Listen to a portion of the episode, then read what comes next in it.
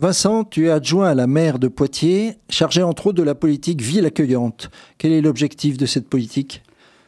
La politique municipale d'hospitalité repose sur le principe de fraternité, consacré par le Conseil constitutionnel en 2018.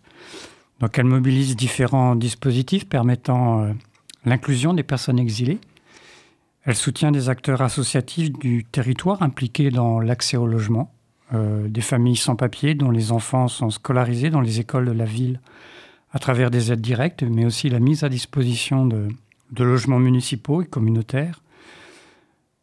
Elle soutient aussi des, acteurs impliqués dans l'accès à l'apprentissage de la langue, dans l'accès au droit et dans l'accompagnement social des jeunes majeurs isolés. Alors Poitiers a adhéré au réseau Anvita. Qu'est-ce que c'est? l'Association nationale des villes et territoires accueillants regroupe euh, plus de 80 collectivités territoriales et groupements, ainsi qu'une cinquantaine de membres à titre individuel qui sont des élus locaux, euh, mais aussi des parlementaires nationaux et européens, donc qui conduisent sur leur territoire des politiques d'accueil inconditionnel des personnes exilées. Donc l'Andvita est un réseau d'échanges, de pratiques, d'expériences, c'est également un espace de mobilisation politique qui construit avec ses membres des plaidoyers afin de défendre l'accueil digne sur les territoires et une meilleure participation des collectivités territoriales aux politiques nationales d'accueil. Alors, Poitiers a signé avec l'État un contrat territorial d'accueil et d'intégration. En quoi ça consiste?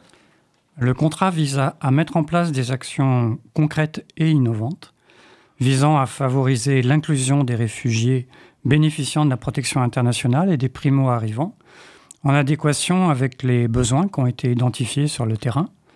Donc la signature de ce contrat prolonge ainsi la, politique municipale d'hospitalité. Le volet concernant les bénéficiaires de la protection internationale est piloté par la ville de Poitiers et celui concernant les primo-arrivants par le Toit du Monde. Et quelles sont les actions concrètes dans ce cadre?